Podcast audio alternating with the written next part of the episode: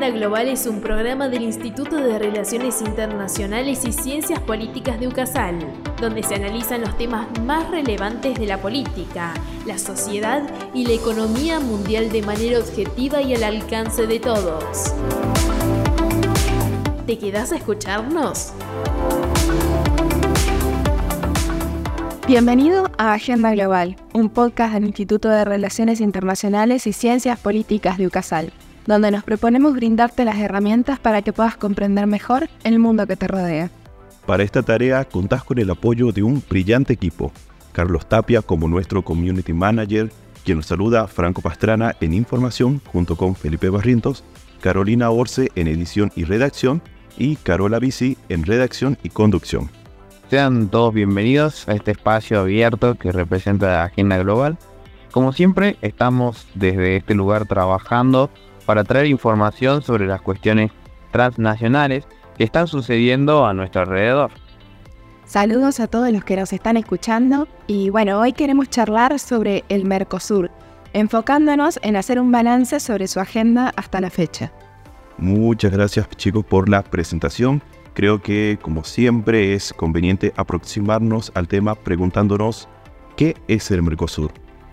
Bien, el Mercosur, el Mercado Común del Sur, es un proceso de integración regional eh, instituido inicialmente por Argentina, Brasil, Paraguay y Uruguay. Desde su creación tuvo como objetivo principal propiciar un espacio común que genere oportunidades comerciales e inversiones a través de la integración competitiva de las economías nacionales al mercado internacional. Como resultado, ha establecido múltiples acuerdos con países o grupos de países, otorgándoles, en algunos casos, carácter de estados asociados. Estos participan en actividades y reuniones del bloque y cuentan con preferencias comerciales con los estados partes. Me gustaría recalcar esto que no siempre es evidente, y es el hecho de que la integración regional no se da de un día para otro, es decir, Roma no se levantó en un día, por lo tanto, debemos mencionar que dentro de la historia del Mercosur se pueden distinguir cuatro etapas concretas. La primera es la concepción y el diseño del bloque. Se da entre 1980 y 1983. Se realizaron tres reuniones de los mandatarios de Argentina y Brasil con el propósito de abordar temas estratégicos como la integración física, energía nuclear, generación hidroeléctrica e incluso cooperación militar. Ya en 1985, en un acto trascendental, se inaugura el puente de fraternidad internacional Trascendo Neves de Porto Iguazú en Argentina y Foz de Iguazú en Brasil. Los países ya estaban bajo las presidencias de José Sarney y Raúl Alfonsín. Para continuar con esta línea de tiempo que comenta Carola, avanzamos hasta el año 1986, cuyo hito fue el Acta de Integración Argentino-Brasileña, que impulsó el noble programa de integración y cooperación económica. Dos años después, con el Tratado de Integración, Cooperación y Desarrollo, se propuso criterios originales de gradualidad, flexibilidad, equilibrio y simetría para el proceso de integración. Uno de los autores que consultamos, Granato, recuerda la prioridad dada a la armonización de las políticas necesarias para la conformación de un mercado común, políticas aduaneras, de comercio, eh, comercio interior y exterior, agrícolas, industriales, de transporte y comunicaciones, de carácter científico y tecnológico, así como la coordinación de las políticas fiscal, cambiaria y de capital. Pero como toda historia, la de Mercosur presenta también un inicio, un nudo y un desenlace. Así que aquí el pequeño nudo de nuestro cuento. Corrían los años 90 donde se comienzan a dar limitaciones comerciales. Las modificaciones en el escenario internacional en los años 90 permitieron la llegada de los presidentes Carlos Menem en Argentina y Fernando Collor en Brasil, ambos con fuerte inclinación neoliberal. Así, el proceso de integración ganó otra perspectiva y el objetivo central pasó a ser promover una mayor apertura comercial de las economías con mecanismos de reducción lineal y automática de aranceles aduaneros. La integración dejaría de realizarse de forma selectiva y sectorial. Sí, también Paraguay y Uruguay ingresaron después en las negociaciones escalando todavía más los aranceles hacia abajo. Podríamos decir entonces que recién se optó por priorizar la creación de un mercado común en 1994, con reducciones arancelarias hasta la tasa cero y con la eliminación de barreras no arancelarias sobre la totalidad de los bienes. En 1995 se estableció una zona de libre comercio y una unión aduanera parcial, con un arancel externo común en relación con los países que no son miembros. Aunque los intercambios de bienes y servicios hayan crecido bastante, el neoliberalismo aperturista, privatizador y destruidor del débil Estado desarrollista, reforzado por Fernando Enrique Cardoso al priorizar la idea del libre comercio, hizo inviable el complejo proceso de integración planeado en los años 80. Con las graves crisis generadas por el Plan Real en Brasil en 1997 y 1999 y por la Ley de Convertibilidad en Argentina del 2002, el Mercosur estuvo a punto de ser eliminado. Para que se tenga idea del frenazo sufrido por el Mercosur en el momento de cambio de siglo, en 2004 los niveles de comercio intrabloque fueron similares a los alcanzados en el 96. Lamentablemente, no creo que esta historia tenga un desenlace, por lo menos no de la manera en la que comentó Charlie. Creo, por otro lado, que seguimos transitando el cuerpo de la historia del Mercosur, motivo por el cual me gustaría hablar un poco sobre las amenazas a las que el Mercosur estuvo expuesto desde el 2010 hasta la actualidad. Entre las primeras características del periodo reciente es posible enumerar la disminución de los niveles de actividad económica, especialmente de Argentina y Brasil, la reducción de la interdependencia comercial entre Brasil y los socios del Mercosur y el surgimiento de iniciativas políticas fragmentadoras, impulsadas o acompañadas por Brasil. Esas situaciones, sumadas a la preocupante presencia comercial de China, al riesgo del Tratado de Libre Comercio con la Unión Europea y al reciente planteamiento de la revisión del arancel externo común del Mercosur, contribuyen, de forma conjunta, para la retracción de las iniciativas en el ámbito del bloque. Esto es muy interesante porque podemos mencionar que las amenazas al Mercosur son inmensas. En el corto plazo, el rescate del camino originario del bloque pasa necesariamente por el cambio de gobierno en Brasil y por la manutención de la actual visión estratégica de Argentina, ya que Paraguay y Uruguay tienden a acompañar a los dos vecinos mayores. Es posible afirmar que solo con ese nuevo escenario será posible readmitir a Venezuela, por ejemplo, y retomar los procesos de incorporación de Bolivia, Guyana, Ecuador y Surinam, considerando eh, las políticas de integración comercial, productiva, financiera y de infraestructura volcadas al desarrollo de las fuerzas productivas internas y a la mayor autonomía en el competitivo tablero internacional. Pero considerando todo esto, no cabe preguntarnos cómo es la relación entre Argentina y el Mercosur.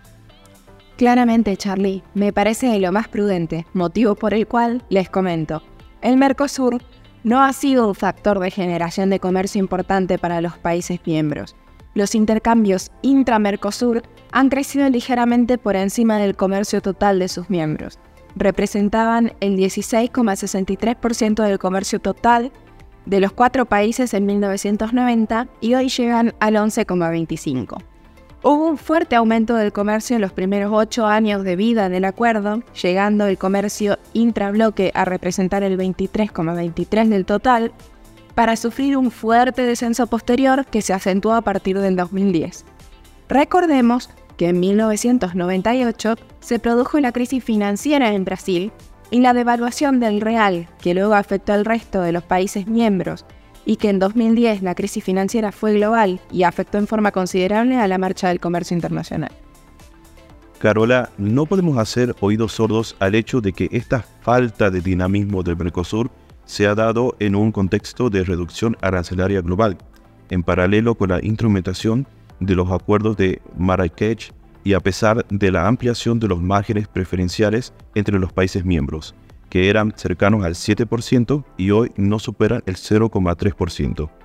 Incluso, contrariamente a las tesis basadas en las teorías de la integración regional bajo un régimen de equilibrio general, el caso de Mercosur ha demostrado una vez más, gracias al análisis empírico de las corrientes comerciales que, como toda liberalización, del Comercio ha, ha tendido a fijar las ventajas comerciales reveladas. De este modo, las ventajas relativas previas se han hecho más evidentes.